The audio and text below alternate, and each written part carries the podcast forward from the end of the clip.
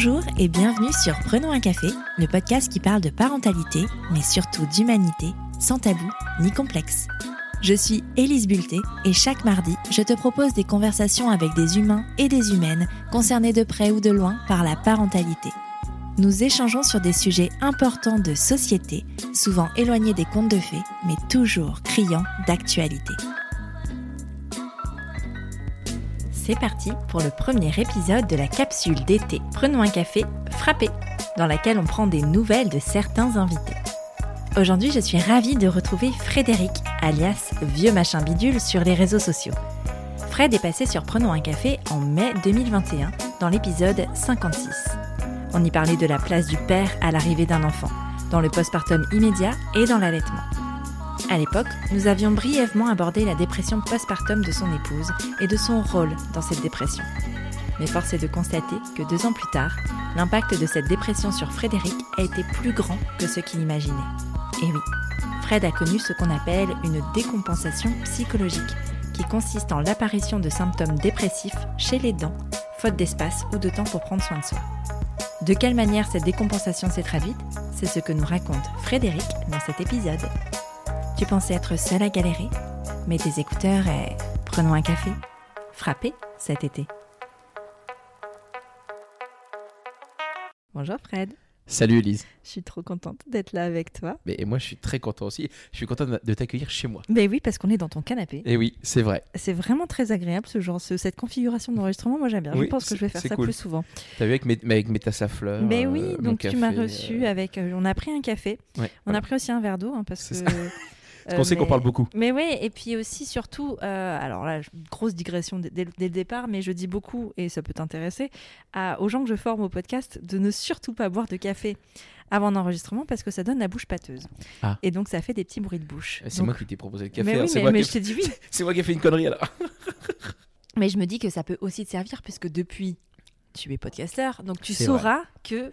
Je, je ferai attention. Voilà. Mais en même temps, moi j'ai un podcast qui s'appelle Prenons un café, donc j'ai envie de dire le café va avec. Euh, tu t'es mis en difficulté. Oui, voilà, les bruits de bouche vont avec. voilà, c'est tout. Bon.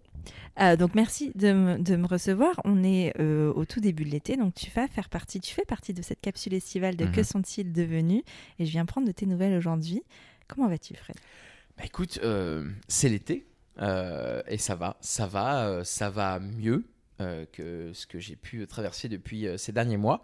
Euh, on va dire que je, je- je remonte la pente tranquillement, doucement, à mon rythme, sur tout ce qui a pu se passer. Et, et je, je pense que pour faire raccord avec l'été, je suis en train de voir la, la ligne d'arrivée du Tour de France juste au bout, le drapeau à damier. Mais il vient de commencer.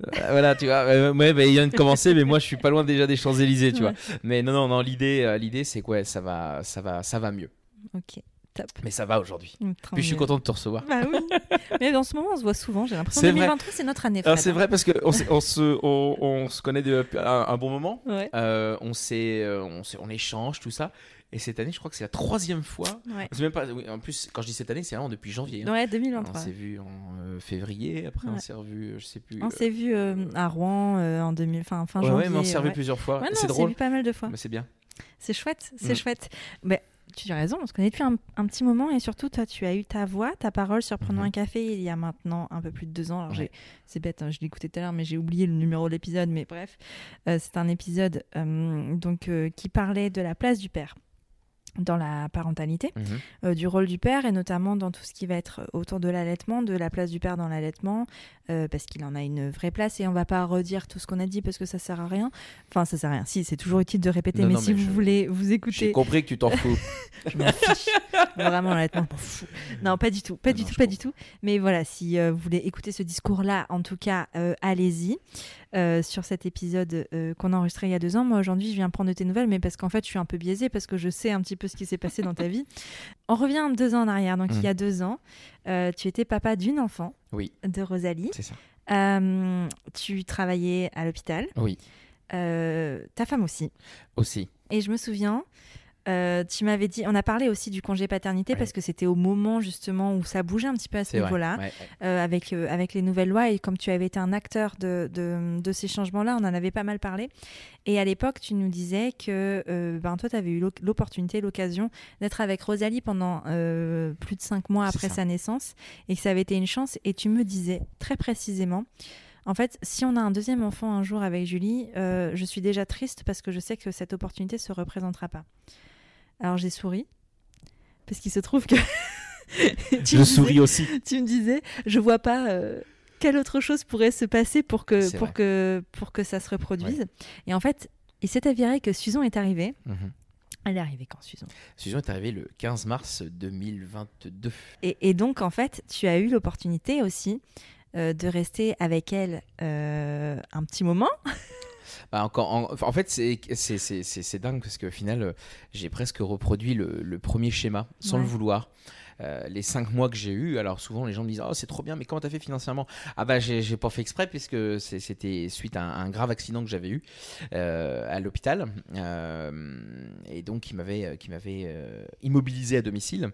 Et donc, c'est pour ça que j'avais eu cinq mois voilà, Ouais. de congé, euh, de, de- de- entre guillemets, de paternité. Et en fait, bah, euh, euh, j'aime bien cette expression, écoute-la bien, rebelote Marie-Charlotte. J'ai j'ai eu, alors j'ai eu mon congé, j'ai eu mon congé de 28 jours, comme tous les pères, euh, euh, en tout cas tous ceux qui arrivent à l'avoir, parce que des fois c'est pas si simple que ça. J'ai eu mon congé de 28 jours, je suis retourné travailler au bout de 28 jours, et là j'ai senti une, la grosse peine, tu sais, de malheureusement je ne pourrais pas revivre ça. Et euh, alors je sais pas si c'est le destin, je sais pas si c'est le karma, euh, on va dire un mélange des deux parce que c'est toujours... euh, c'est toujours un peu difficile. Ben, j'ai fait une, une, chute, une très très très très mauvaise chute à l'hôpital euh, et qui m'a apporté euh, encore plus de problèmes de santé que ce que je n'avais, euh, avec des, des- douleurs neuropathiques, des, des syndromes neurologiques qui me faisaient penser au, quelque chose de grave, hein, parce que voilà, hein, c'était un peu pour ceux qui, ont, qui, ont- qui connaissent un petit peu le syndrome queue de cheval, donc c'est-à-dire voilà, des, des grosses pertes de sensations dans les jambes, des fourmillements, des, des- une envie d'uriner euh, totale, même parfois même jusqu'à des pertes urinaires, euh, des pertes fécales. Euh, alors moi j'ai pas eu tout ça, envie d'uriner oui, mais euh, ça m'a préparé à ma prostate quand j'aurai plus de 60 ans. Mais euh, là voilà, j'étais dans des- une condition physique encore plus catastrophique finalement que la première Euh, parce que là pour le coup je me suis dit là je vais même pas pouvoir m'occuper de, de, de, de- de Susan quoi Ouais. et bah, et ben, et bien, et bien voilà, j'ai repris le travail hum, avec beaucoup de douleur. Et finalement, euh, bah, le corps a lâché et euh, bah, je me suis retrouvé euh, eh bien, encore en arrêt malheureusement euh, pour ce, ce- ce- ce- cette partie du corps qui me lâche. Et je me retrouve en arrêt ben, pendant que Susan eh bien, est encore à la maison. Et, et le temps de trouver un moyen de garde, parce que ça tous les parents savent ce que c'est, hein, c'est toujours très compliqué, eh bien, j'ai gardé Susan euh, un peu plus de, de 8 mois. Mhm. Donc finalement, j'ai encore eu plus qu'avec avec Rosalie pour, dans, le, dans le contexte des choses. Alors même si c'est un petit peu compliqué parce que euh, physiquement, euh, j'ai pas pu faire ce que je voulais, euh, mais j'étais avec ma fille, avec mes filles, parce que là pour le coup, bah, je les emmenais. je les emmenais à l'école, enfin j'en ai Rosalie à l'école, j'en ai Susan, je la gardais avec moi. Et puis bah, l'avantage qu'il y a, c'est que j'ai une, une chance, c'est que je peux marcher tranquillement sans avoir de douleur, donc j'ai pu marcher. Mais ouais, ouais, j'ai cette chance de pouvoir, bah, d'avoir eu une deuxième fois la chance de pouvoir, eh bien, euh, de profiter de ma fille et de la voir grandir. Et ça, euh, bah, ça n'a pas de prix, même si euh, physiquement, ça n'a un. Ouais. Oui, c'est que c'est pas non plus dans des conditions. C'est pas optimal, quoi. c'est- pas- optimal. voilà, pas optimal. Il y a une raison à ça. Ouais. Dans les premiers épisodes et, et aussi dans Mm. beaucoup de prises de parole hein, que, tu- que tu as faites, tu as évoqué la dépression du postpartum Oui. de Julie Mhm. euh, à la naissance de, de Rosalie. Oui. Quand vous avez appris la grossesse de Susan, Mhm. Euh, quelle a été ta réaction Quelle a été votre réaction, vos appréhensions éventuelles à propos de ça? Ah, c'est- il, a, il a même pas fallu attendre l'arrivée de Susan. C'est une Mhm. question qui s'est posée, je vais pas dire, dans les semaines qui ont suivi euh, euh, le bilan sanguin et que les BTA-HCG Mhm. HCG, pardon, étaient, étaient euh, Ouais. explosés. Non, non, là, c'était, là, c'est une question qui est venue très rapidement où euh, j'ai demandé en totale honnêteté avec Julie parce que c'est quelque chose qui nous a renforcé beaucoup hein, au niveau du couple. Euh, et je lui ai dit, je fais, et si ça arrive, qu'est-ce, qu'on fait? Qu'est-ce, comment, on, comment on revit le truc? Mhm. comment, euh, comment toi tu te sens? Comment toi tu, tu- quelles sont tes capacités, tes forces? Quels sont tes, ton ressenti sur euh, potentiellement ce deuxième. Alors d'abord, c'est pas potentiellement, c'est ce deuxième postpartum et surtout potentiellement cette dépression qui, euh, comme je le dis souvent, euh, n'est jamais vraiment soignée. Je pense qu'après on vit avec Mm. et euh, elle reste comme une ombre au-dessus, au-dessus de nous et et on, on est juste devenu plus fort et on sait la, la, la repérer et on Mm. sait la voir arriver. Et Julie, Julie tout de suite me, me rassure parce que je suis un grand angoissé. Elle me rassure et elle me dit, même si ça doit arriver, je sens en moi les capacités, euh, d'abord, un, de te prévenir Mm. plus rapidement que ce qui a pu être fait la première fois. Je me sens dans euh, la capacité euh, de répondre à cette dépression et de l'analyser, de l'aborder et de tout de suite, tout de suite capter, tout de suite arrêter le, le processus si ça doit se faire. Mm. Alors ça m'a rassuré. Je ne vais pas te dire le contraire.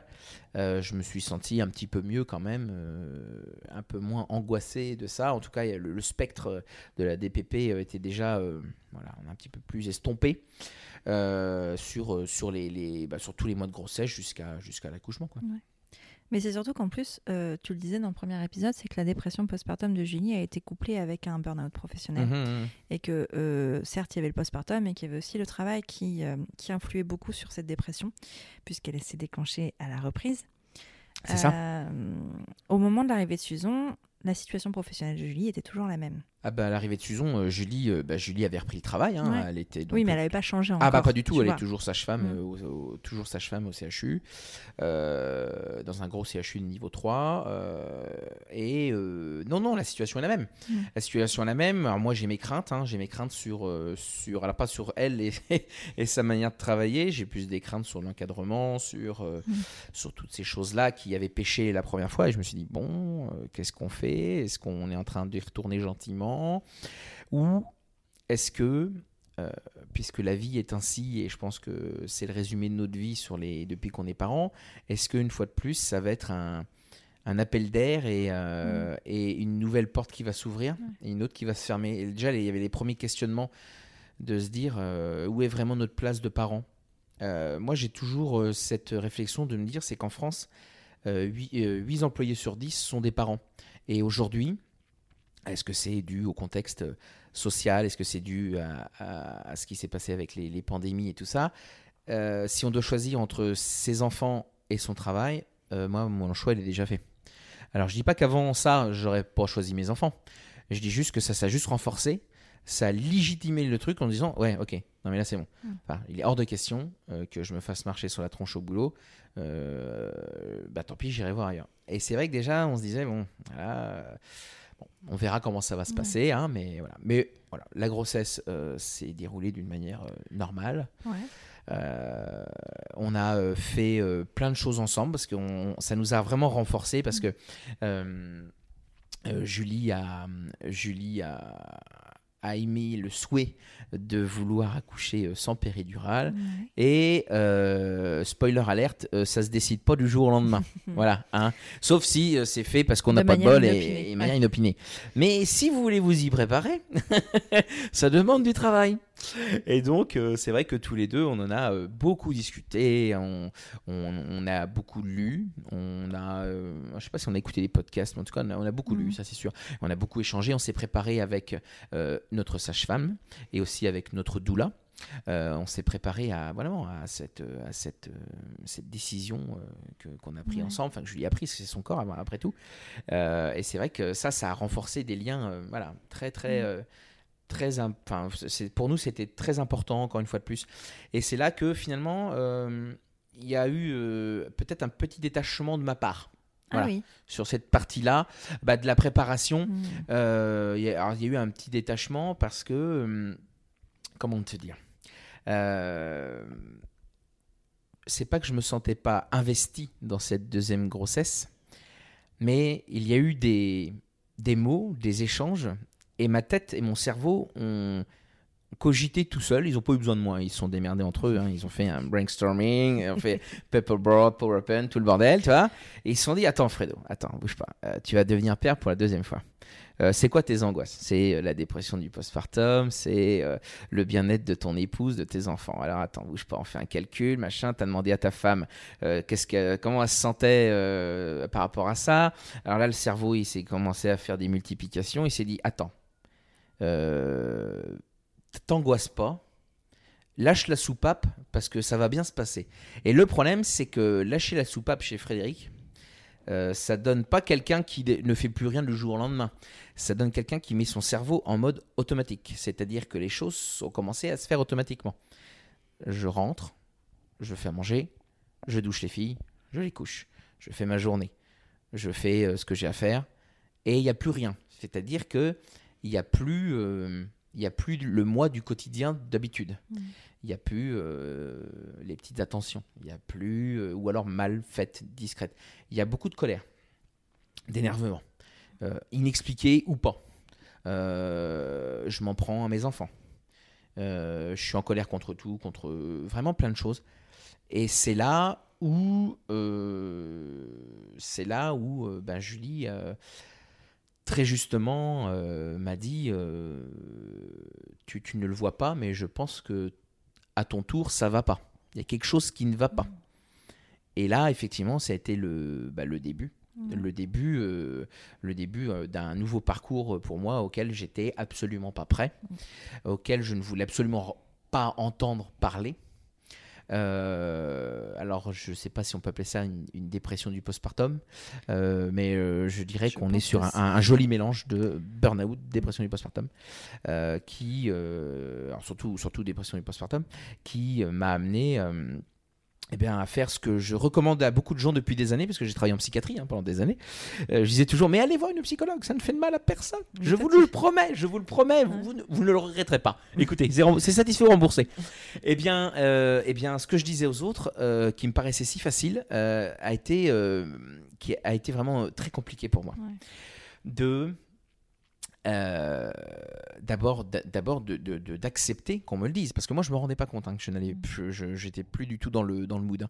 euh, et puis bah, de, passer le pas et d'aller voir quelqu'un et de dire bah euh, là là je pense que je vais pas bien enfin en tout cas les gens qui m'entourent trouvent que je ne vais pas très bien et qu'est-ce qu'on peut faire et d'où ça vient?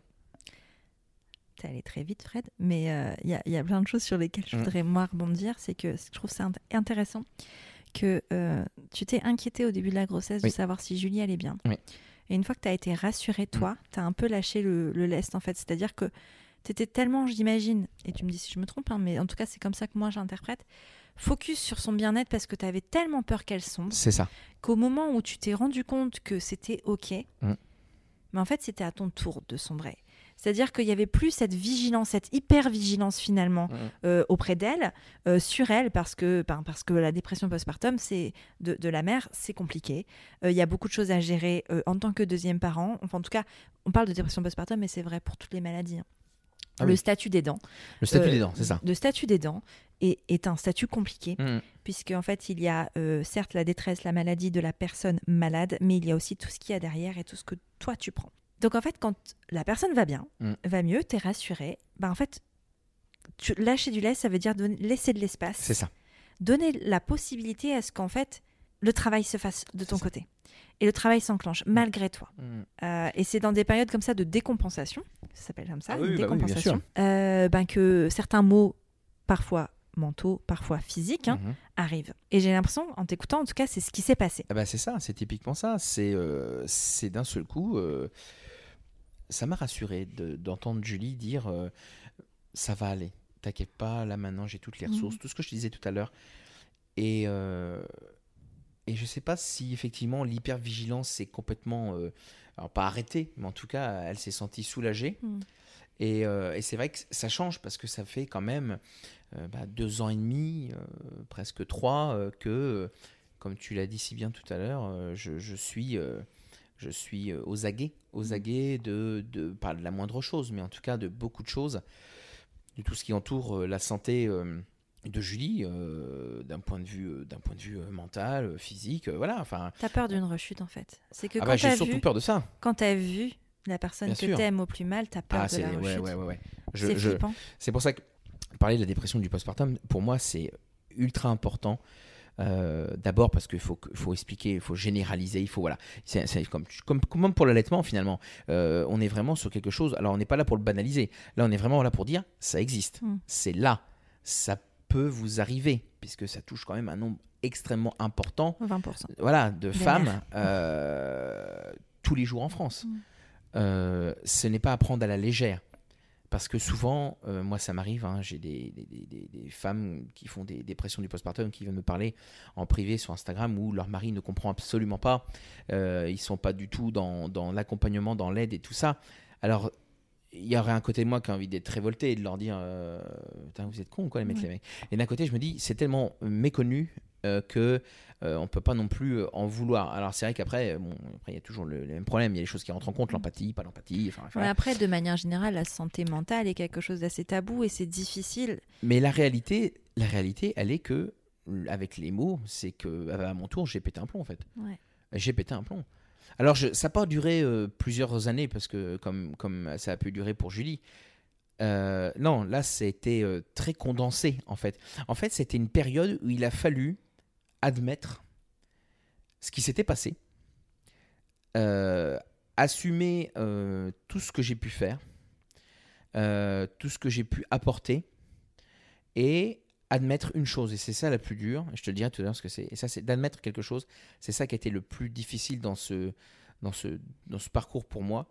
Mais ce que je voulais dire, c'est que ça m'a retourné en fait. Je pensais pas vraiment en arriver là à me dire, maintenant que c'est fini, mon corps, enfin, j'ai l'impression que tout me lâchait en fait, tu sais.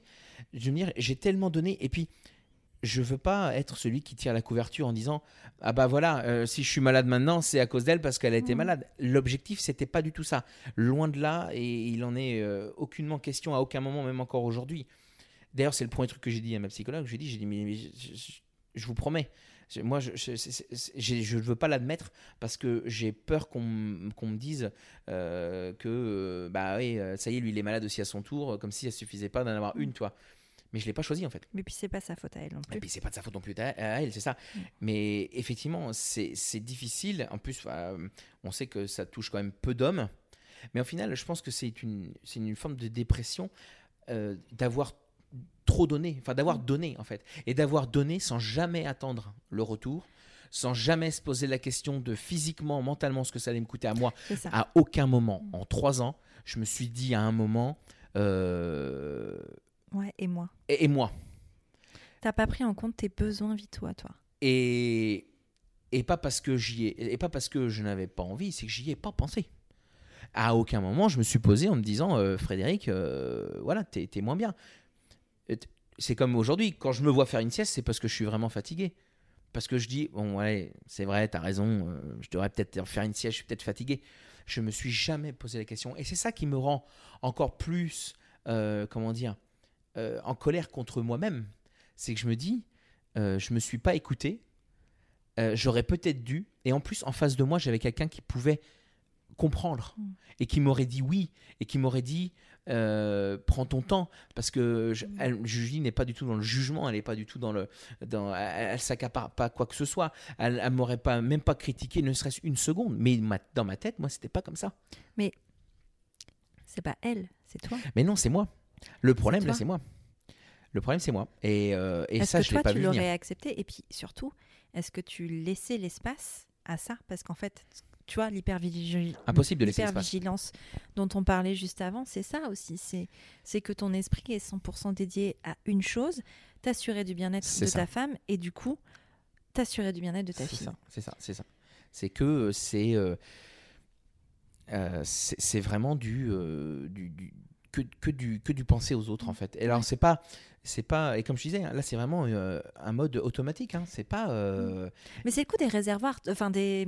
ah ben là le réservoir moi été moi tu, tu, tu sais On- quand il y a des gens qui roulent alors qu'il reste encore Ouais. plus qu'une la barre elle touche le rouge Mm. ah ben moi j'ai roulé très longtemps ouais, avec le rouge en bas un hein. moment, la voiture, elle tombe en panne de toute ah bah oui évidence. ça Mais tu vois, c'est comme ce que je voulais dire, c'est, euh, tu sais, les, tu peux pas remplir un, un verre d'eau avec une carafe vide. ah bah non c'est ça Toi, ta carafe, elle était vide. ah bah depuis longtemps et, et tu continuais à remplir et, et tu allais puiser dans des réserves qui Ah ouais, n'existaient même ouais, plus, ouais, tu vois.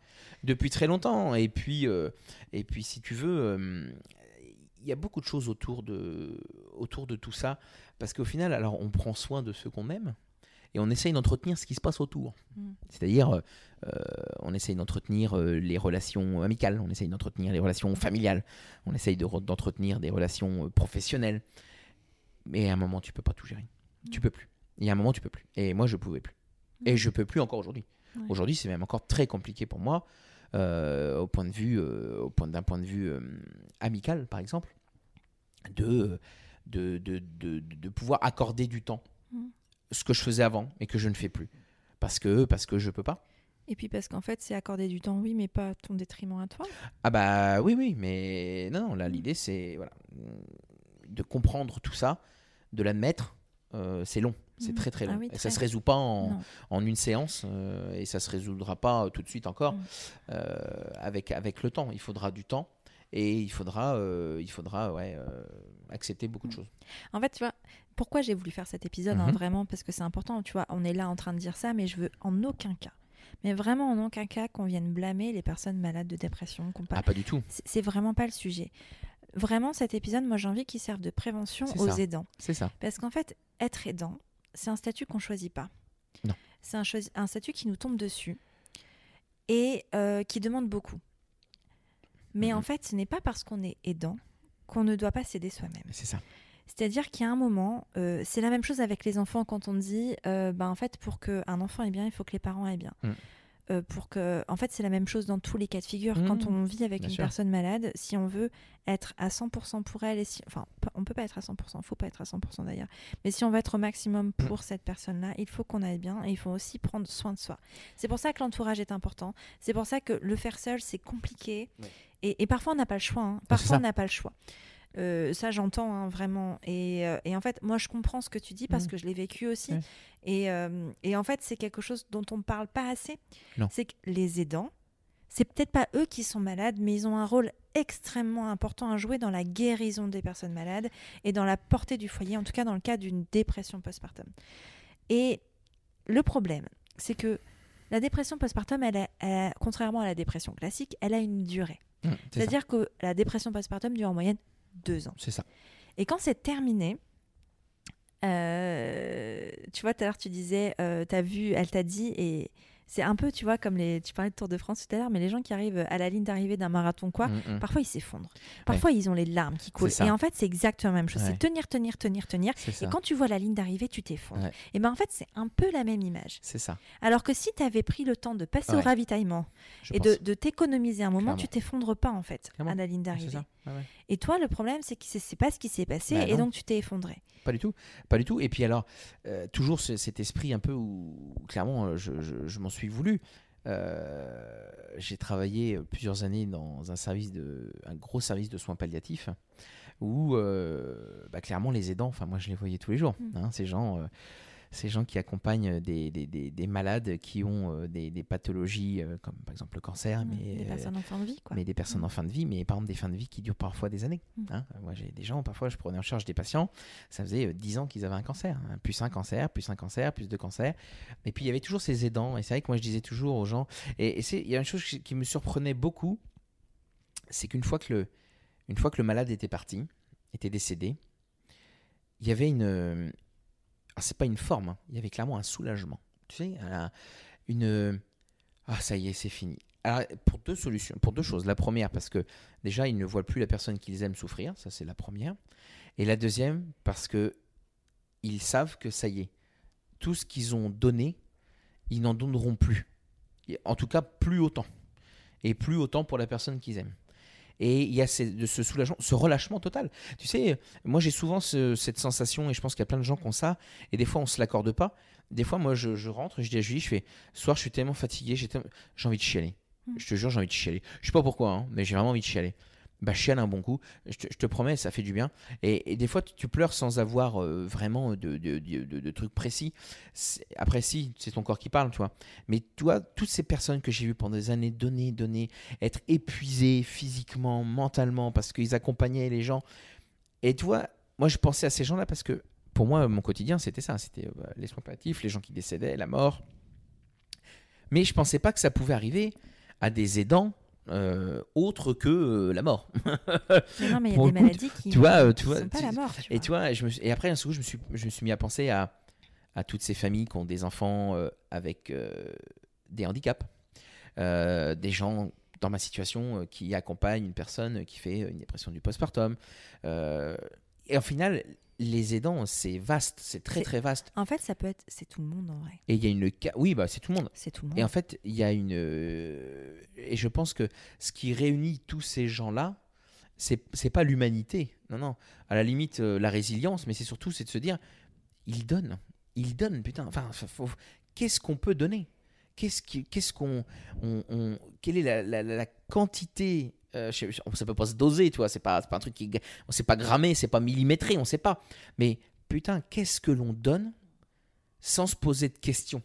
À aucun moment de euh, et nous et, euh, et nous ce sera quand? Nous quand est-ce qu'on va prendre soin de nous?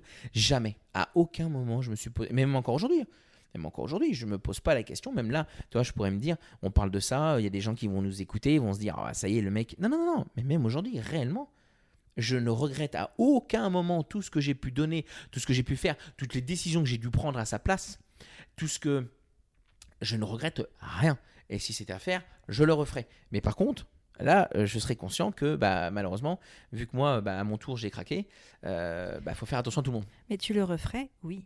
Parce qu'en fait, c'est ce qu'on dit. Et Ah bah oui. C'est-à-dire qu'on on, on ne reproche pas et on ne regrette jamais d'avoir pris soin de quelqu'un qu'on aime. Tu le referais, mais tu prendrais aussi soin de toi. Ah, mais bien sûr, Et en Ah fait, bah c'est oui. ça la grosse différence. Et Ah, c'est un peu le message de cet épisode de dire que évidemment. oui, accompagnons. Il faut absolument Mm, mm. accompagner les personnes en Ouais. dépression postpartum, mais mille fois. Mais il ne faut pas s'oublier non plus. Alors pas au détriment de l'autre Mm, personne, jamais. Mais il faut aussi avoir des moments où en fait il faut. Mais pour ça il faut apprendre à se connaître. Et ça C'est ça. c'est autre chose. hein. C'est Ça, pas Mais- simple. Et la thérapie l'aide entre autres. Mais savoir ce qui est bon pour nous et de savoir que oui notre euh, notre amoureux notre amoureuse Mm. a besoin de Mm. nous. C'est vrai. Mais ils ont justement besoin de nous. Mais c'est ça. Et en Ils fait, ont pour- nous. ils ont besoin de nous. Et donc, pour, euh, pour, pour être là, et ben, pour être là debout et être là dans ton rôle, ben, en fait, il faut aussi apprendre à, à faire des choses pour soi. Ça peut être euh, 10 minutes de lecture. Hmm. Ça peut être peu importe ce qui vous fait du bien. Mais d'avoir ce temps-là pour soi. Euh, c'est pas toujours simple, c'est pas toujours facile, d'autant plus qu'en fait, quand tu accompagnes une dépression postpartum, il y a aussi des enfants en bas âge et ça, Hmm. c'est ça prend énormément de place et énormément de temps. Mais en fait, essayez de dire, bah, essa- juste essayez quoi, de prendre ce bouquin. de- Ouais. et on trouvera toujours une excuse en disant qu'on n'a pas le temps, en disant que c'est pas possible. En fait, la réalité, c'est que si c'est possible, si vous avez l'opportunité aujourd'hui d'écouter ce podcast, c'est que vous avez du temps. Si vous avez l'opportunité de passer 10 minutes à scroller sur Instagram, c'est qu'à un moment, vous avez du temps. On a un peu de temps. C'est nous qui décidons de ce Mhm. qu'on en fait. Mhm. On voit pas forcément. C'est pas un jugement, quoi que ce soit. Vraiment, on Non, commence à me connaître maintenant. C'est c'est vraiment pas mon, mon genre. Mais du coup, il faut absolument essayer de se préserver et de garder ce temps-là parce que la décompensation est réelle. La dépression postpartum des pères est réelle. C'est 10% des hommes. c'est ça. 10% des hommes et encore plus à risque, j'ai pas le chiffre pour le coup, mais quand la mère a fait une dépression du Mhm. postpartum. Donc il faut faire hyper gaffe à ça. C'est ça. Il y, a- il y a besoin. euh, C'est pour ça que ça me dérange pas de prendre la parole sur ce sujet-là, même si euh, ça reste un sujet euh, sensible, hein, comme beaucoup de sujets. Mais vu que je travaille dessus, euh, c'est l'avantage, c'est que je ne m'effondre pas en larmes Mm. quand j'aurais pu le faire il y a quelques mois.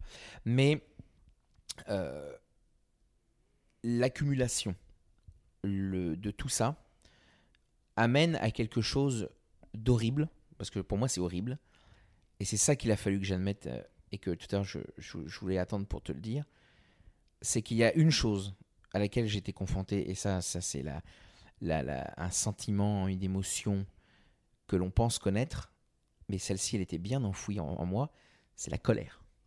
J'étais dans une colère monstrueuse, surdimensionnée, pas contre mon épouse, mais contre sa putain de dépression du postpartum. Mm. C'est ça. Et toute cette colère, en fait, elle rejaillit parce que voilà, dans ta tête, c'est ce qu'on disait tout à l'heure, ça y est, elle, tu, tu peux enfin lâcher la pression. Et là, au final, elle remonte. Mais elle remonte, euh, c'est violent. hein. C'est violent.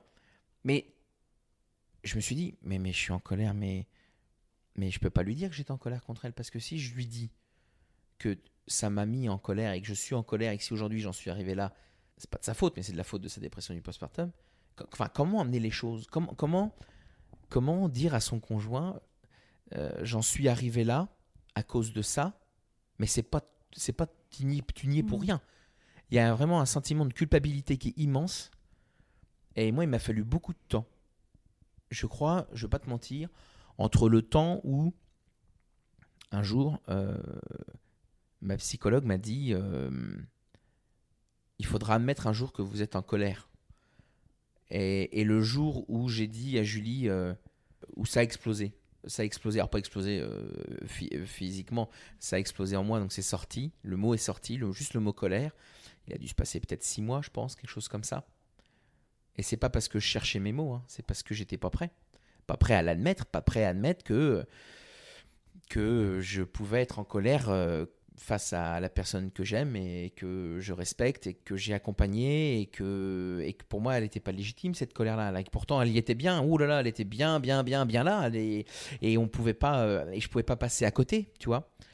Et, euh, et alors moi il y, a un- il y, a, un petit rituel que je, me laisse et que je, fais, c'est carré quand je vais voir euh, ma psychologue, en revenant, j'aime bien débriefer, raconter à Julie.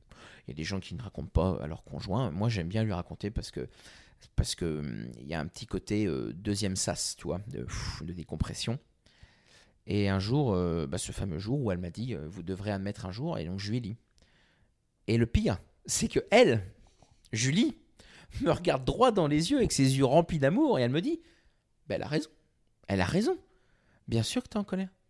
Mais, mais tu peux me le dire et je le prendrai pas mal. Et là, tu pourrais te dire Ah bon? Ah bah ça va alors. Bon, bah, alors, bah écoute, euh, bah, je suis en colère. Mais ça se passe pas comme ça. Non, parce qu'en fait, tu restes ton inconscient a peur ça. que quand si tu lui dis que tu étais en colère, que tu es en colère à cause de sa dépression postpartum, que ça recommence. C'est exactement ça. Et, la et pourquoi Julie t'a dit ça et l'a compris? Parce que Julie, grâce à sa dépression du postpartum, a fait un travail.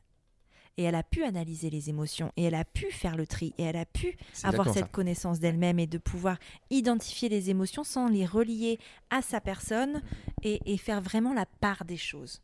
Ce que toi, tu n'avais pas encore appris à faire. C'est ça. C'est ça. Bah oui. Donc, euh, donc euh, c'est vrai que voilà, d'admettre cette colère, euh, qu'elle sorte, ça a pris du temps. Et, et un jour, c'est sorti. Un jour, je lui ai dit, j'ai fait. bah, dit, ouais, je suis en colère. En fait, voilà, j'ai de la colère. J'ai de la colère. Euh, alors, euh, alors, en règle générale, tu sais, c'est quand ça sort, c'est tout, tout passe par la colère. C'est-à-dire que ta, ta plus grosse colère qui est, qui est pour le- cette maladie, euh, il y a aussi la colère parce que tu t'es fait griller un feu et parce que tu t'es fait contrôler par les flics, parce que je sais pas ce Tu as jour- dépensé 5 euros Ouais, de plus ouais, sur euh, tes chaussures. c'est ça. euh, et puis, je sais pas, enfin, il y a tout qui ressort, tu vois. Genre, j'ai j'ai été prendre un drive chez McDo, les frites étaient froides, tout ressort, tu sais pas pourquoi. Mais c'est comme ça. Ce jour-là, t'es en colère, point final. Et, euh, et ça sort. Et ça sort, et là, ce jour-là, tu comprends que l'accumulation n'a rien de bon pour n'importe quel sujet dans un couple. Et, euh, qu'il est bon de régulièrement euh, discuter, parler, échanger et pas attendre justement de cette espèce de voilà de il n'y a pas de rancœur mais c'est de l'accumulation de petits trucs autant se le dire tout de suite c'est dit une bonne fois pour toutes c'est vrai qu'on on revoit beaucoup les choses hein. c'est tout con. regarde, regarde, regarde. comme quoi je te mens pas regarde tu vois on a acheté ça 5 balles sur Amazon Ça a l'air très cool. ouais c'est tout con Attends, on dit ce que c'est parce que c'est oui, vrai oui, que c'est je, un je vais le podcast. dire, oui, c'est un podcast. Euh, écoutez, regardez, ne regardez pas la vidéo, messieurs, dames, il n'y en a pas. Non, c'est un jeu de société. C'est un truc tout con, c'est un jeu de cartes. J'ai acheté ça. Enfin, c'est Julie qui a acheté ça 5 euros sur Amazon, je crois. Ça s'appelle Social, les petites questions, des grandes discussions. Il y a plusieurs thèmes. Il y a les expériences, les émotions, les projets, la sexualité et les inspirations. C'est une édition couple. Ouais, émission couple, c'est ça. Euh, en clair, il y a des questions. Euh, ton conjoint prend une carte, il te la donne à toi. Euh, il te pose la question et après c'est aller-retour. Tu vois, je- je- comme ça tu vas prendre une Ouais, je photo. prends en photo en Voilà, même temps. tu vois. et ben ça c'est tout con. Mais ça apporte des sujets de conversation, euh, pas qu'on n'aurait pas eu, Mhm. mais qu'on peut aborder. Et c'est beaucoup plus serein et beaucoup plus sain, tu vois. Euh, y- il y a, c'est vrai que pour le coup, il y a une, une plus grande sérénité euh, dans notre couple, même si on est comme les autres et qu'il y a des fois on s'engueule. Mais il y a beaucoup plus de sérénité, on se sent mieux. Et, euh, et maintenant, c'est vrai qu'on est plus dans. euh, on admet. Ouais. On admet qu'on s'est énervé euh, pour rien. On admet euh, que on a tort. Ça, c'est peut-être le truc le plus difficile, je pense, pour, pour n'importe qui d'ailleurs. Mais voilà. Alors c'est vrai que aujourd'hui, j'ai envie de te dire, tout ce qui s'est passé et tout ce qui se passe encore, ça ne fait que que nous faire grandir. Euh, on est, euh, comme je dis souvent avec Julie, on est passé par des étapes euh, que d'autres couples ne connaîtront peut-être jamais. Je le souhaite à personne, hein, bien sûr. Mais, nous, on est passé par là. C'est notre histoire, c'est notre identité. C'est pour ça que je disais tout à l'heure, pour moi, la dépression du postpartum, euh, on n'en guérit pas. C'est, je- j'avais abordé le sujet, je me souviens très bien avec- avec Chloé euh, et puis euh, cherche- mal de mer. euh, Et Élise. et et c'est vrai que de Maman Blues. avec Maman Blues, euh, et je leur avais dit, j'ai ce sentiment que de toute façon, je vivrai toute ma vie avec. Je- je- parce que ça fait partie de moi, ça fait partie d'elle, ça fait partie de nous. Et ça nous servira, même si ça nous a rendu très malheureux, très tristes, ça nous servira toujours les moments où justement on sera moins bien en se disant, attends, 30 secondes, tu te Mm. souviens? Ok. Donc c'est bon, Mm. on peut passer à autre chose. C'est pas grave, on a cassé la voiture, c'est pas grave, on a la machine à laver qui nous a lâché deux semaines avant Noël, c'est pas grave, je te jure, il y a plus grave. Et tu vois, tout ça, ça, ça, en fait, on s'en, moi, je m'en sers comme une force. Je suis convaincu que tous les deux, même si des fois on se le dit pas, même si on se le dit, on s'est déjà dit avec Julie, que, que c'est, c'est notre histoire, qu'il y a plein de gens qui la comprendront pas, il y a plein de gens qui n'ont pas essayé à la comprendre. Euh, on n'en veut à personne. Voilà, c'est comme ça. Euh, c'est nous. Voilà, c'est à prendre ou à laisser. Mais en tout cas, euh, nous, on, on l'a, on l'a, on l'a vit, euh, on, on l'a vit, on l'a vécu, et c'est comme ça.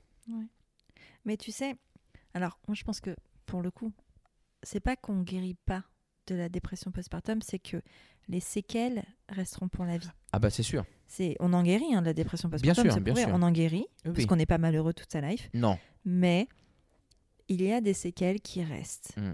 Euh, c'est indéniable. Après, c'est parce que vous, vous êtes allé, enfin, il a fallu une dépression, il a fallu un burn-out pour aller euh, chercher les réponses en soi, Mm. pour aller consulter quelqu'un.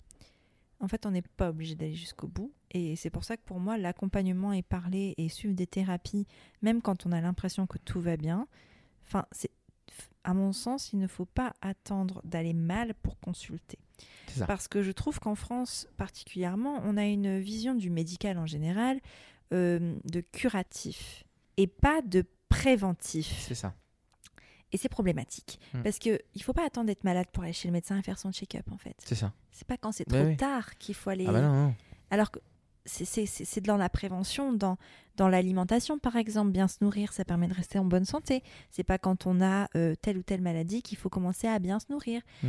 Euh, c'est pas quand on a un cancer qu'on arrête de fumer. Tu vois, il y a plein de choses comme ça qui font que, euh, enfin, on attend beaucoup le moment où on va pas bien pour euh, prendre les choses en main et pour trouver des solutions, alors qu'en fait on peut le faire en amont. C'est pour ça que moi je pense qu'il est important de, de se faire accompagner, d'aller voir quelqu'un, d'aller voir un thérapeute, quelle que soit la- sa spécialité, hein, en fonction de vos besoins, euh, pour apprendre avant tout à se connaître, pour pouvoir réagir dans les situations de couple. hein. On parle d'échange, Ouais, dans, les relations, Mm, mm. euh, pour, pour pouvoir être au mieux avec soi-même et avec l'autre aussi. Parce qu'en fait, si tu, tu, tu parles pas et. Enfin, tu vois, tu parlais de la colère tout à l'heure. Moi, je pense que la colère, c'est légitime. Et on a le droit d'être en colère. Ah on bah apprend oui. à nos enfants à exprimer Bien leurs sûr. émotions. Pourquoi on le fait pas avec nous-mêmes? Être en colère contre son conjoint, ça veut C'est pas ça. dire ne plus l'aimer. Ah bah non. Ça veut pas dire casser quelque chose. Et parfois, je pense qu'on fait un peu l'amalgame de C'est ça. ça. Ouais, ouais. De dire, mais en fait, je peux pas lui dire ça. Je peux pas être en Mhm. colère avec lui parce qu'il va croire que je l'aime plus ou il ne va plus m'aimer si je suis moi. Ouais. Si c'est vrai, alors c'est que c'est pas la personne avec qui vous devez C'est ça. être. Je pense que c'est ça. Voilà, c'est la réalité, c'est ça. Ouais, ouais. C'est, pas, c'est pas la. Si l'amour est conditionnel, si l'amour est, est- est à une condition de tel comportement, euh, alors attention, je parle pas de violence et machin, Non, ça évidemment je- c'est une condition essentielle. Si l'amour que vous porte votre conjoint ou votre conjointe a cette condition de ne pas pouvoir être soi-même, de ne pas pouvoir exprimer ses sentiments, de ne pas pouvoir dire ce qu'on ressent et de ne pas pouvoir exprimer sa colère quand elle est là, parce qu'elle est toujours légitime si elle est là, alors c'est que la relation soit n'est pas adaptée, soit est malade et soit il faut faire quelque chose en fait. Ouais. Parce que c'est pas normal. Une relation de couple, une relation parentale, une relation amicale est saine Mm. quand on peut être à 100% soi. Si ce n'est pas le cas, c'est qu'il y a un problème quelque part Mm. et qu'il faut le régler ce problème-là. Euh, et aussi, autre point important, on ne peut pas changer l'autre. Non. Quoi qu'il en soit, même si on n'est pas d'accord avec son comportement, on ne peut pas changer l'autre. Le changement est interne. On peut se changer soi. On peut faire des choses pour soi. On peut décider d'aller voir un psy, on peut décider d'aller faire du sport, on peut décider de faire quoi que ce soit. C'est nous qui décidons. On ne pourra jamais, si notre conjoint par exemple est fermé à la thérapie et fermé au travail sur soi, on ne pourra jamais le faire changer d'avis. Si notre conjoint n'a pas envie de faire du sport, on ne pourra jamais le faire du sport. En fait, je parle de conjoint, mais ça peut être n'importe qui. On ne peut pas changer la personne en face de toi, en face de soi, et si on attend de la personne qu'elle change, alors on sera forcément déçu. Parce que c'est une attente qui ne sera jamais comblée. c'est ça. On peut accepter une personne telle qu'elle est, avec ses défauts, en fait, avec ses qualités aussi, et avec son entièreté. Ça ne veut pas dire qu'on l'aime moins ou pas, c'est juste que de toute façon, on a tous des défauts. Enfin, je veux dire, personne n'est parfait. Et aimer vraiment quelqu'un, ça va être prendre en compte toute cette Mhm. sphère-là. Et, et c'est dans l'échange qu'on apprend aussi à, à faire avec ces sphères-là, Mhm. à faire avec ses failles, à faire avec ses colères et sa façon de s'exprimer. Jamais dans la violence. Il y a des choses qui sont intolérables. Mais si on n'est pas à 100% soi, si on a peur Mhm. des réactions de l'autre, alors c'est qu'on n'est peut-être pas au bon endroit. Ouais, je, je, je, je- je suis tout à fait d'accord avec toi. Je pense que. euh, J'ai un bug, j'ai bugué. Moi, j'aime bien quand tu bugs. non, parce que je buvais tes paroles, je trouvais ça tellement, tellement, euh, tellement juste. Et, c'est que, et, que c'est bon. Euh, tu sais, des fois j'ai des réactions un peu, un peu, comment dire, un peu fortes. euh, que je garde pour moi, que je, ne, que je ne dis pas aux autres, mais que je garde pour moi. Quand des fois j'entends des, des mères parler de ce qui se passe chez eux, tu vois, c'est vrai que. Alors après, je, je, je tends pas le bâton pour faire battre les autres, mais euh, quand je vois que des vidéos que je fais sur Instagram et qu'il y a des. comme une des dernières où voilà, j'explique que le papa c'est pas une babysitter et toi, des choses comme ça, et, et que je sens qu'il y a, il y a des mères derrière qui écrivent des commentaires et qui sont très forts parce que parce qu'il y a beaucoup de colère et que je pense que leur colère elle est un petit peu déversée dans les Mm. commentaires. Je le prends pas du tout mal, mais moi ma réaction quand je vois ça, j'ai envie de leur dire mais euh, barrez-vous. Ah, mais Euh, c'est pas si simple mais c'est pas si simple que ça, tu vois. Et c'est ça le truc, c'est ça, c'est ça la difficulté, tu vois, c'est ça la difficulté. C'est euh, c'est pour ça que c'est difficile de donner des conseils. Moi, je, comme je dis souvent, il y a encore pas longtemps, il y a un, euh, un journaliste qui me dit quels sont vos meilleurs conseils? J'ai pas de conseils en fait. Je vous dis, je vous raconte juste limite ce qui se passe dans ma vie et comment moi, après vous vous en faites ce que vous voulez. Mais il n'y a pas de conseils, vraiment. Il n'y a pas de. Surtout, surtout sur de la relation de couple. Moi, je suis pas thérapeute. Et puis en plus, les thérapeutes, je suis sûr qu'il y en a, ils sont même pas d'accord entre eux. Donc, Non. euh, Non, puis enfin, juste, il n'y a pas de bonne. Enfin, dire juste barrez-vous, Ouais, ouais, ouais. C'est vraiment pas si Ah simple bah que non, ça. c'est pas si simple que ça. Parce qu'il y a tellement de choses qui rentrent en compte. Il y a les sentiments amoureux, il y a la famille, il y a la, la- la vie financière. évidemment. Il y a tout qui rentre en compte. C'est ça, tu vois. Et, euh, et tout ça, euh, bah, un, je l'apprends avec le temps. Deux, je t'avoue que les derniers événements ont fait, euh, voilà, le fait de, de me retrouver dans cette situation-là, ont fait aussi évoluer ma parole, ma manière de voir les choses. Je dis pas qu'avant, il y a des choses que, comment dire, tu, tu vois, s'il y a une chose que j'ai appris avec euh, pendant la DPP de Julie, même encore aujourd'hui, c'est on peut se dire je t'aime autrement qu'en se disant je t'aime. Euh, et que hum, des fois on a l'impression que notre conjoint ne voit pas nos, nos efforts ou ce que l'on met en place et que c'est complètement faux parce qu'en fait il, il le voit, Ouais. il ou elle le voit euh, et, euh, et que rien n'est vain et que rien ne sert à rien en fait.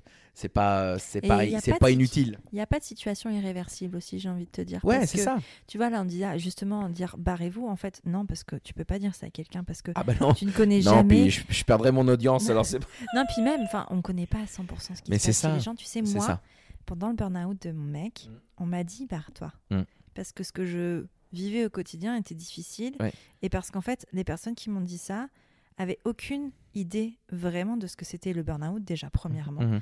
De ce que c'était, ce que ça voulait dire en termes de santé mentale, en termes de santé tout court et de, Oui. de- de- des spécificités du Mhm. burn-out. Mhm. Et donc, voyez, avec leur prisme à eux de potentiellement ce que lui vit, il le fait volontairement et il fait pas d'effort et donc c'est à moi de enfin je devrais pa- partir parce que je n'ai pas à subir ça. Donc en fait, j'aurais pu entendre les barrez-vous, sauf que moi je savais au fond de moi, C'est ça. je savais au fond de moi de ce que ça voulait dire et que non, je ne veux pas me barrer parce que plein de raisons. Oui, c'était dur. Oui, il y avait des situations que j'avais pas envie de vivre. Mais non, je me barre pas parce que cette personne-là, premièrement, je l'aime. C'est ça. Deuxièmement, c'est le papa de ma fille. Et Mhm. c'est pas une raison pour rester. Non, non, non, mais je. mais c'est une personne malade. Je vois ce que tu veux dire. Et en fait, c'est pas juste barrez-vous. Et puis tu, La, si- la- la solution, elle n'est pas là, et en puis fait. tu, tu la connais, la personne en face de toi. Oui. Tu, tu sais que toi, tu vas pouvoir apporter quelque chose que personne d'autre ne pourra apporter. Mm. S'il y a bien un truc que j'ai appris dans tout ça, moi, c'est que Julie, ce qu'elle m'apporte, ou moi ce que j'ai apporté à Julie, personne d'autre n'aurait pu me l'apporter. J'aime beaucoup ma famille, il n'y a aucun problème là-dessus. J'ai eu beaucoup de soutien, j'ai pu en parler autant en mode parent qu'avec mon frère, mais à aucun moment, même si je les aime profondément, ils ont pu m'apporter, et c'est pas de leur faute et je leur jette pas la pierre, ce que Julie a pu m'apporter, ce qu'elle m'apporte encore aujourd'hui. Tu vois, c'est il y a quelque chose. Mais vous faites famille, en fait. Hein? De- Ben, avec Julie. En fait, le truc, c'est Oui. que oui, tu as ta famille, tes parents, t'es tout ce que ça, ta famille presque d'avant, et il y a la famille que tu crées. C'est ça, c'est ça que je voulais te dire. C'est ça que je voulais te dire. Tu sais, quand le, le- le terme famille, c'est vrai que est, c'est propre à chacun finalement. Mm. Euh, c'est un peu comme l'amitié. Mais c'est vrai que euh, je dis souvent à Julie, euh, on est bien en famille quand nous sommes que tous les quatre dans la même pièce avec les chats. Oui, parce qu'ils font Les partie chattes. de la famille. Exactement. Parce qu'il n'y a que des filles dans cette maison. Je suis le seul garçon. Les deux chats, ce sont des chattes. J'ai mes deux et ma femme et mes deux filles. Je suis le seul homme à bord. Euh, non, non, mais c'est c'est ma famille, c'est celle-ci. Tu vois, Mhm. c'est ça ma famille. Ne le prenez pas mal, papa, maman, euh, ni mon frère, parce que je les aime profondément, mais ça n'a strictement rien à voir. Et, et- et eux, à un moment, ils ont fait famille en mais vous créant ça. vous. Mais c'est ça. Et en fait, c'est en fait, parce que j'ai voyé une vidéo en scrollant sur TikTok euh, de quelqu'un qui, un, un- un monsieur, je sais plus son nom, mais je trouvais ça- son, son propos hyper intéressant, qui s'adressait, qui avait genre peut-être une cinquantaine d'années, justement, qui vivait le truc de ses enfants sont grands et ses enfants vont euh, ben, euh, se marient et tout ça et font leur vie. Et il disait justement à, à des parents donc d'enfants adultes que quand euh, les enfants partent, euh, rencontrent quelqu'un, se marient, tout ça, on peut pas dire on accueille un nouveau membre dans la famille. Non, non, c'est pas qu'on accueille un nouveau membre dans sa famille, c'est que notre enfant part pour construire sa propre famille. C'est exactement ça. Et en fait, parce qu'en fait, on fait pas des enfants pour soi, on fait pas des enfants pour les garder toute la vie. On a nous notre vision de parents d'enfants jeunes parce que c'est des enfants. Mhm. Mais demain, quand ils seront adultes, et après on pourra réavoir cette conversation dans 15 ans si tu veux, parce que je pense que quand on le vivra, on aura aussi un, un autre discours, mais de, de ce point de vue de nous en tant qu'enfants qui sommes partis et qui avons fait famille, et de nos enfants en face de nous, de dire ben, un jour ils partiront et ils feront famille, quelle que soit leur famille, d'ailleurs, avec ou sans enfants, peu importe en fait, ils partiront pour vivre leur vie. On sera toujours leur famille dans un sens, et eux seront toujours ce qui est le plus important pour nous. ça. Par contre, il faut peut-être accepter qu'un jour, on ne soit pas, ce, on ne soit plus ce qui est le plus important pour eux. C'est ça, c'est ça que finalement qui est, euh, qui est peut-être le, le, le- qui est le plus difficile. Alors, euh, alors peut- je dirais plus pour nos parents, Mhm. parce que moi je me fais euh, presque déjà à l'idée, tu vois. Déjà, ouais, mais parce qu'on le vit pas, je pense. Parce que voilà, c'est ça, on le vit pas. Hier, Rosalie m'a dit hier, exactement, là où tu es assise, elle me dit euh, Ah, mais moi, de toute façon, je vivrai toute ma vie avec vous. Ah bah, tu sais que moi, ma fille me dit l'inverse. Et alors, euh, et donc, euh, je lui dis Je fais d'abord, un, bon, tu, feras ce que tu veux. Après, je me suis tourné vers ma femme, je lui fais C'est quoi le féminin de Tanguy exactement? Bref, voilà. Et puis après, je, et après, je lui ai répondu quelque chose, je lui ai fait euh, Je lui ai pas dit Je te le souhaite pas, mais presque en fait. Je lui ai dit Mais non, je te le souhaite pas.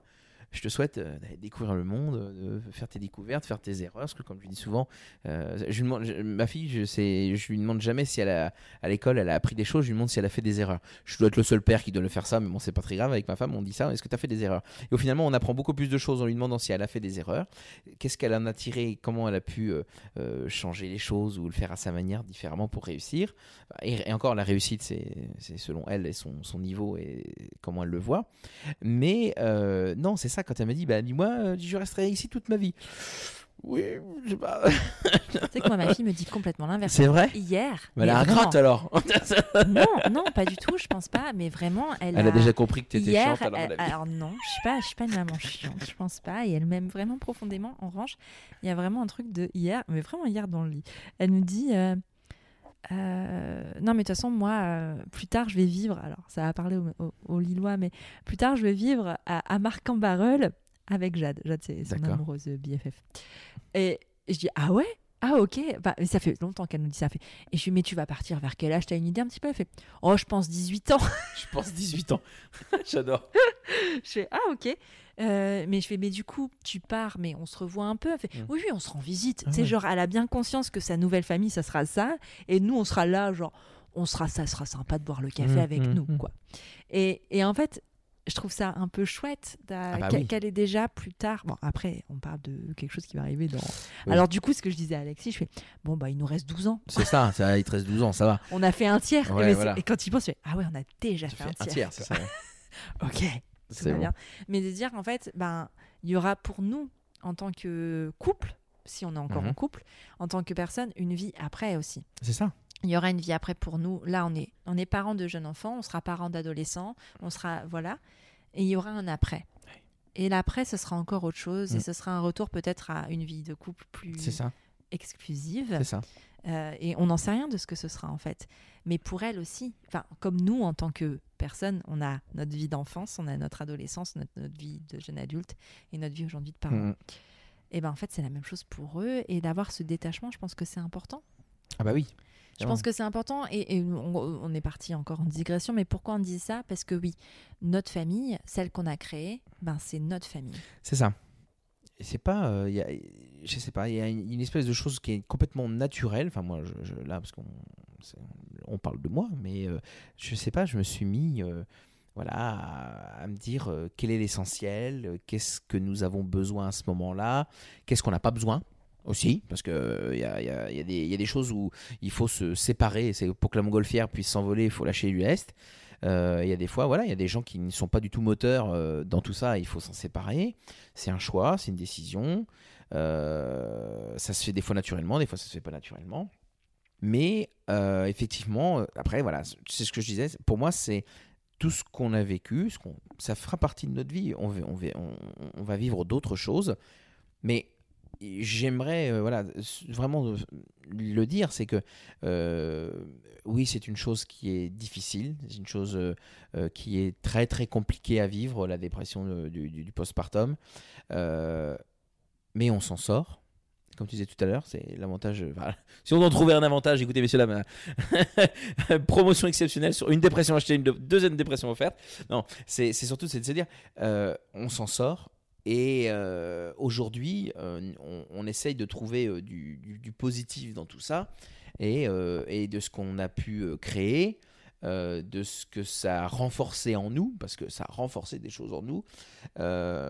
Et puis aussi, bah, de ce que je, là, l'exemple, c'est voilà, c'est qu'est-ce que j'ai besoin maintenant pour moi, qu'est-ce que j'ai besoin pour ma famille, et surtout, qu'est-ce que j'ai absolument plus besoin. Il y a des choses, je n'ai plus besoin. Euh, je, vais te donner un exemple très concret. Il y a deux jours, j'ai échangé avec un journaliste d'un média euh, dont je ne tairai le nom, qui était extrêmement malveillant avec moi.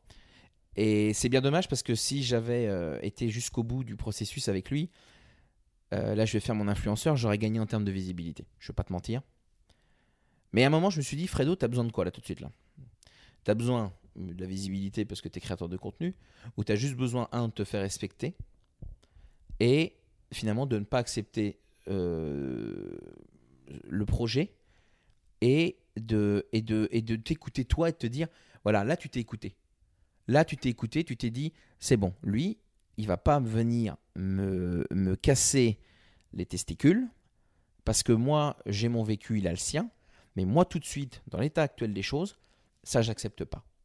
J'aurais peut-être accepté il y a encore quelques mois, quelques années.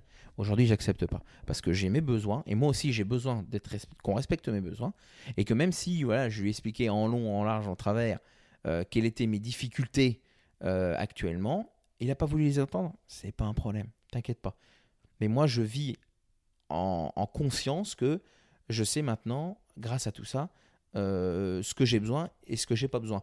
Et j'y travaille encore aujourd'hui parce que tu vois, euh, encore après-demain, j'ai rendez-vous avec ma psy et j'aurai encore besoin d'un rendez-vous avec ma psy après encore un autre jour parce qu'on aborde déjà plein de sujets et il y a encore deux choses euh, diverses et variées. Ah, puis quand tu as clôturé un chapitre, c'est marrant, il y en a un autre qui s'ouvre. Ouais, euh, je pense que je, alors je veux pas, je, je sais pas si tu as une communauté de psychologues qui t'écoutent.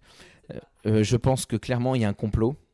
Parce que je, je- alors il y a un alors, il y a un complot et je pense qu'il y a un lobby parce que dès que tu penses tu dis ah ça y est C'est fini. fini. et là elle te dit et vos parents? Et elle fait, oh putain merde mais non pas mais non, on, a- Non. on avait dit pas les parents On avait Non. dit on touche Non, pas mais tu vois, maman. tu vois c'est des choses comme ça. Je le dis souvent, ils ont cette capacité. Les psychologues, c'est des gens, ils t'enlèvent du papier peint. Tu vois, tu es dans une maison, ils veulent rénover, ils enlèvent le papier peint. Bah, ces cons-là, moi je les adore, hein. mais bah, ils grattent tellement qu'ils enlèvent le plâtre derrière. Et tu te dis, Ah bah putain, mais j'ai tout refaire. Mais, Mais en même temps- mais heureusement. Mais en même temps, je vais un peu te contredire Ah, parce que moi, j'ai vécu le. Parce que tu vois, pendant ma grossesse, et les 9 mois de grossesse et 9 mois euh, après la naissance d'Alice, euh, j'étais en thérapie. Hmm. Et en fait, moi, j'ai ressenti ce truc de ben, j'en ai plus besoin. Et, Ouais. et je te jure qu'il existe. Alors, mais pourtant, aujourd'hui, je fais une thérapie autre pour un Ouais. autre besoin. Mais en tout cas, à cet Ouais. instant-là, à ce moment-là, 9 mois postpartum, j'ai eu ce truc de eh ben ça y est, ce chapitre-là, il est clos. Mm. Et c'était vrai. Ouais. Ce chapitre-là, avec cette thérapeute-là et cette- ce Mhm. qu'on a abordé, c'était clos. Et au point où j'en ai oublié un rendez-vous. Chose que je sais qu'aujourd'hui, dans la thérapie que je suis, pour un autre Mm. chapitre, pour une autre raison, n'arriverait pas. Ouais. Donc, il y a aussi quand même, parce que bon, on va pas faire peur aux gens non plus, Non. on peut aussi ressentir ce truc de Oui. Ah bah là, ça y est. Ah bah. Et heureusement, heureusement, et puis parfois, Oui. il y a- il y, a juste. ah, En fait, les événements de la vie te font peut-être parfois reconsulter parce qu'il s'est passé d'autres choses. Et puis, enfin, je veux dire, la vie, ça. ça enfin, on termine pas un travail, enfin, ou alors le jour de notre mort, peut-être. Mais sinon, ça s'arrête jamais. Non, non, non, mais je, je, je, je plaisantais, mais c'est vrai que, tu vois, il y a, une- y a, euh, moi, il y a une partie où c'est vrai que j'ai abordé d'autres sujets euh, euh, pendant la thérapie, euh, où aujourd'hui je me dis, ok, ça c'est bon, c'est réglé. Et c'est vrai que pour de vrai, c'était c'est vraiment réglé. Et, et- et moi, je me sens en paix avec ces choses-là et tout ça. Euh, mais ma psy n'a pas fait exprès de gratter pour aller Non. voir plus loin. Elle n'a pas eu besoin. C'est ça l'avantage. c'est que surtout c'est que, le- voilà, tu dis les psys, en vrai, Non, non. les psys, en Je- soi, ils vont pas gratter. C'est toi, ils, sont là Ah non, mais pour ils te rien. tendre l- juste Écoutez, pointer, pour pointer. Non. non, mais ils pointent à un moment quelque chose qui est là, Oui. mais ils vont rien chercher. C'est Ah toi non, qui donnes tout. c'est hein. toi qui fais Ah le bah oui. travail. Ah bah oui. C'est pas le psy. Ah hein. clairement, clairement, c'est sûr, c'est sûr. Non, non, je, je, je, je, veux pas du tout euh, me faire alpaguer par les psys. J'ai déjà eu, j'ai déjà eu une, une, une ruée de psy une fois pour un sujet, donc non, c'est bon, ça Non. suffit. Je vous aime beaucoup, je vous apprécie, je suis. non, je- puis surtout, c'est non, non, tellement nécessaire. C'est tellement nécessaire, c'est ça, c'est c'est ça le. euh, C'est ça qu'il faut faire passer comme message, c'est que euh, d'abord il n'y a pas de honte à aller voir. D'ailleurs, c'est ce qui freine les gens des fois hein, d'aller voir une psychologue, c'est juste le fait de dire je vais voir une psychologue. Et c'est Je vrai vois que quelqu'un. je vois quelqu'un. euh, Je On n'ose même pas dire Ouais. le mot. Euh, je me fais suivre. C'est qui c'est qui faisait un sketch comme ça Je me fais suivre. C'est pas Danny Boone. Je crois que Il c'était ouais ou Gad Elmaleh, tu vois. Ouais, Je ah me oui, fais suivre. Gad Elmaleh, Ah, J'ai envie de te dire, mon gars, si tu sens dans la vie que tu te fais suivre, euh, bah, faut aller voir une psy, tu vois. C'est ça. Non, non, mais l'idée c'est ça. Mais je pense, je pense que euh, ils sont là, euh, ils sont là euh, pour te faire travailler sur toi-même. Mm. Sans rien, presque sans rien dire. C'est ça qui est un petit peu magique, tu vois, quand même. Tu te dis, tu te dis finalement, je me serais mis dans mon canapé, je me serais fait un chèque à moi-même. Non, non, non, je- C'est parce que là. tu connais pas Je- la je- personne et ils te font poser les bonnes questions. Mais c'est ça, c'est ça qui est, c'est ça qui est extraordinaire. Et c'est ça que je disais tout à l'heure. Moi, pendant des années, je disais à, mes, je disais à des patients en psychiatrie, écoutez, je pense que oui, il y a une partie euh, curative que tu disais très bien, et c'était juste, euh, qui doit être là et qui certainement vous aidera et sera un, soutien, un, pivot, un été. Mais il y a une autre partie à laquelle le médicament ne résoudra rien. Ça, c'est la réalité. Euh, D'ailleurs, c'est pour ça que la plupart des, dépressions du postpartum, les gens vont voir un, un psychiatre parce qu'il y a un besoin curatif, mais C'est une béquille pour aller faire le travail. exactement parce que le boulot derrière, c'est pas, c'est pas, le Mm. médicament ne fera strictement rien. Euh, il jouera sur votre humeur, il jouera sur euh, beaucoup de sujets, mais pas Il sur, ne réglera mais il réglera rien. C'est ça le truc. En fait, le médicament, et c'est drôle parce que tu vois, on en parle. Et toi, tu es. Alors, c'est marrant parce que je les ai pas enregistrés dans l'ordre, mais Mm. tu es le premier épisode de la capsule, mais j'en ai parlé avec quelqu'un d'autre Mhm. encore, enfin, dans un épisode qui viendra. Euh, le médicament est là quand on n'est pas capable de faire le travail. C'est ça. Quand on n'est pas capable de le faire tout seul. Le médicament te sert de béquille pour que tu puisses aller faire le travail et régler le problème Mm. pour ne plus avoir besoin du Mm. médicament. Mais il n'est en aucun cas et jamais la solution.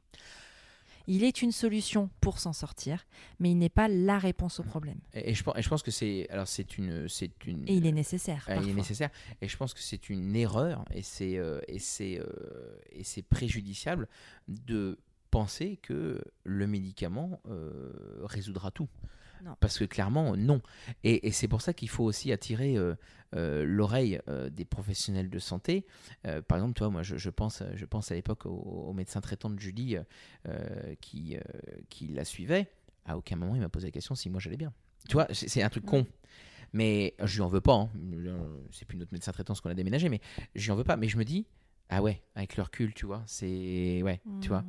Et euh, aujourd'hui, je suis convaincu que dans des cabinets euh, de sages-femmes, dans des cabinets de médecins traitants, de pédiatres, euh, il y a des gens qui maintenant euh, sont euh, euh, plus, plus aux aguets sur ces choses-là. Plus formé, Plus, peut-être? alors plus formés, je sais si- pas, ou- s'auto-forment qui s'auto ou en tout cas qui prennent leurs responsabilités, on va dire, et qui euh, et qui euh, et qui vont euh, dire, écoutez, euh, voilà, vous vous n'allez pas bien, euh, comment va votre conjoint, qui prennent la globalité, si tu veux, tu vois, et, euh, et ça me rassure, et tant mieux, et même pour tout, hein, pas que pour ça, hein, mais euh, ça me rassure de me dire que que, que ces personnes-là existent et qui donnent des, des, des bons conseils et, et qui font un accompagnement euh, sérieux.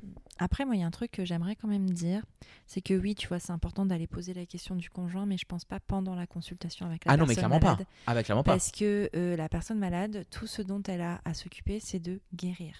Ouais, Et encore si elle y pense. Oui, et si mais elle a envie, vois, c'est c'est vraiment sa seule préoccupation, ça doit être Ah ça. ben, faut- faudrait pas non plus que euh, la personne, parce qu'il y aura certainement des personnes en plein milieu de la tempête, en plein milieu de la dépression postpartum, qui vont écouter ce podcast. Et cet épisode n'est en aucun cas euh, une forme de culpabilisation. Si vous êtes en dépression du postpartum aujourd'hui, s'il vous plaît, ne culpabilisez pas pour ce que votre conjoint, votre conjointe vit. C'est vraiment pas votre Ah préoccupation. Et là, ce- ce- ce- ce- cet épisode-là, il s'adresse surtout aux conjoints qui doivent prendre soin d'eux pour pouvoir prendre soin de vous et continuer à prendre soin de vous. Vraiment. Et je sais que c'est difficile parce que la dépression du postpartum est un état psychologique particulier euh, où on, on aura peut-être tendance à, à être un peu plus. euh, à, prendre les choses plus à cœur et, et- et à culpabiliser. On culpabilise peut-être déjà de l'état dans lequel on est. Mais s'il vous plaît, cet épisode n'est en aucun cas fait pour culpabiliser les personnes qui sont malades. Il est fait pour justement faire de la prévention Mhm. auprès des aidants pour qu'ils puissent mieux vous accompagner et vous accompagner sans en évitant les dommages collatéraux. C'est vraiment ça le message en tout cas qu'on essaye de faire Mhm, passer mhm, aujourd'hui mhm. parce que je sais que il y a beaucoup de personnes en dépression postpartum ou en détresse psychologique qui écoutent ce podcast, je le sais. Il, faut Il tenir faut sur la faire durée. attention. Il faut tenir sur la durée. Ouais. Il faut tenir sur la durée. Tu sais, tout à l'heure, quand tu parlais des, des marathoniens euh, euh, qui font une course entière sans s'arrêter, euh, ni même pas pour pisser, ni pour boire, ni pour prendre une collation. alors après, je, je sais pas, je suis pas marathonien. Les gens me, si les gens me connaissent, ils savent très bien que je suis. Ou alors, je suis, je suis un marathonien euh, qui fait. Euh, regarde à la télé. ouais, ou bou- boucherie, boulangerie, euh, épicerie, euh, primeur. Tu vois, moi, c'est ça mon télé. marathon. Tu vois? Non, non. Mais. et c'est ça que moi, je, toi, j'aurais aimé entendre, c'est dire. ça va, ça va durer. Ça va durer. Parce que la réalité, c'est ça. C'est ça va durer. Et pour que ça tienne sur la durée, il faut que tu aies euh, pleine conscience euh, que toi aussi, tu as besoin de temps. En plus, c'est ça qui est, c'est ça qui est dingue.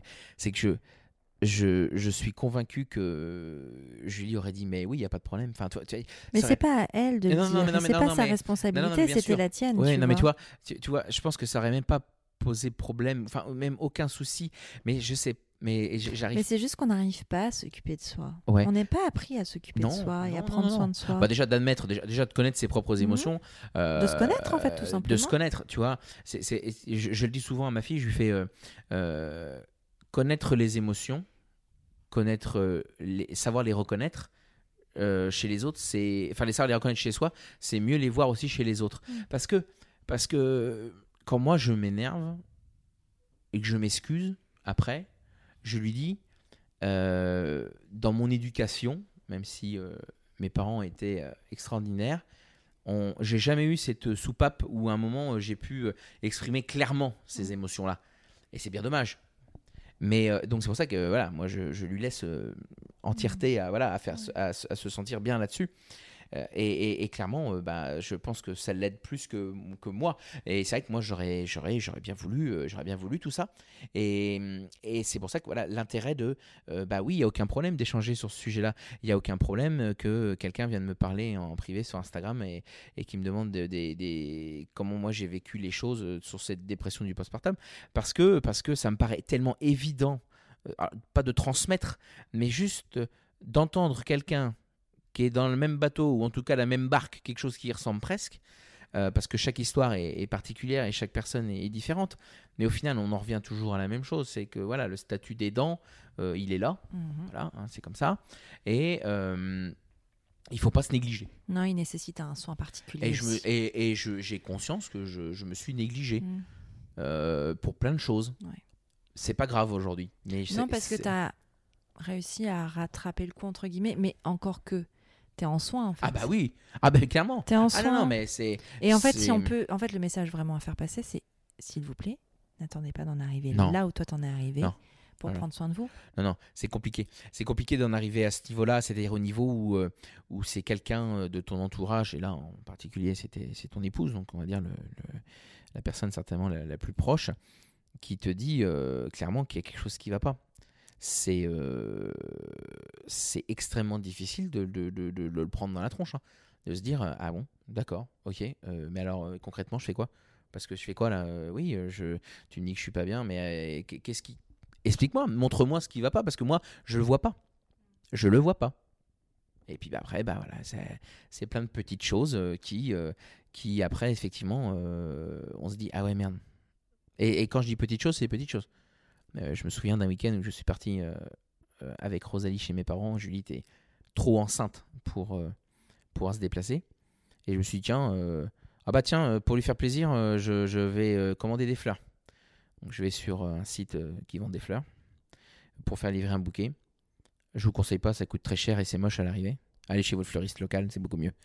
Et je me souviens, j'ai commandé ces fleurs-là. Et puis bah, elle a dû les recevoir dans la journée. Puis je sais pas, n'ayant pas de réponse, euh, c'est comme bizarre, hein, même pas dit merci. Je, bon, ça t'a pas plu? Et c'est là, c'était un des, un, des, un des trucs où c'est là, ça a été l'élément moteur où, euh, elle m'a dit euh, bah, quand tu vas rentrer, il faudra qu'on discute. Et au final, j'ai pris le premier bouquet qui venait, le moins cher, le plus moche, avec des couleurs complètement insensées. C'est-à-dire en oubliant tout, en oubliant quelle est sa fleur préférée, quelle est sa couleur préférée, et en plus en, lui faisant une surprise que je savais que ça ne lui plairait pas. Parce qu'il n'y a aucun sentiment à envoyer des fleurs si tu les offres pas directement euh, en face à face. En tout cas, c'est comme ça qu'on voit les choses. Et c'est là où j'ai dit Ah ouais, non, mais là, je déconne complet, c'est vrai. Effectivement. On n'envoie pas des lisses à quelqu'un qui aime les pivoines. C'est une connerie. Non, non, mais la réalité, c'est ça. Et en final, c'est plein de petits trucs comme ça. Plein, plein, plein, plein de petites choses, petites choses, petites choses. Où toi, en fait, c'est là, là où je te disais tout à l'heure, hein, le cerveau, il est en automatique. Tu, tu te dis, ah oui, mais je vais faire quelque chose pour elle parce que je l'aime. Mais au final, tu fais, tu fais, tu fais de la merde. C'est- complètement insensé. Pourquoi d'un seul coup, tu t'es mis à faire ça? Et c'est vrai que là, je me suis dit, ah oui, ça y est, là, ouais, elle a raison. C'est pas normal. Je suis pas, c'est pas moi. C'est pas, pas Frédéric, c'est pas, c'est chelou. C'est chelou comme truc. Et ça fait peur, hein. Ça fait peur de se rendre compte qu'on est en train de faire de la merde. Mais bon, on s'en sort. On s'en sort. Ça fait déjà plus d'une heure qu'on discute, Frédéric. Oui. Le, café est froid.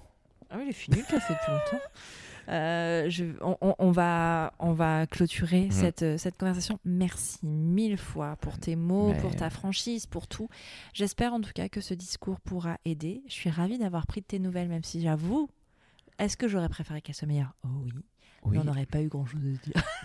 On, aurait, on aurait toujours trouvé un truc à se Oui, dire. certes. Non, non, non. Mais, Non, mais bien sûr. Mais en tout cas, de d'avoir la suite aussi, d'avoir. Mhm. euh, En fait, moi, je le vois vraiment comme un message d'espoir, premièrement, parce que la, la, la, Totalement. la dépression postpartum, on en guérit, on en ressort des choses quand Mhm. elle est soignée, parce qu'attention, hein, une dépression postpartum non soignée guérit aussi. hein. C'est ça. Le problème, c'est qu'il y a toujours quelque chose qui ressort derrière. Donc, s'il vous plaît, prenez-vous en charge C'est ça, c'est ça. et, et soignez-vous Mhm.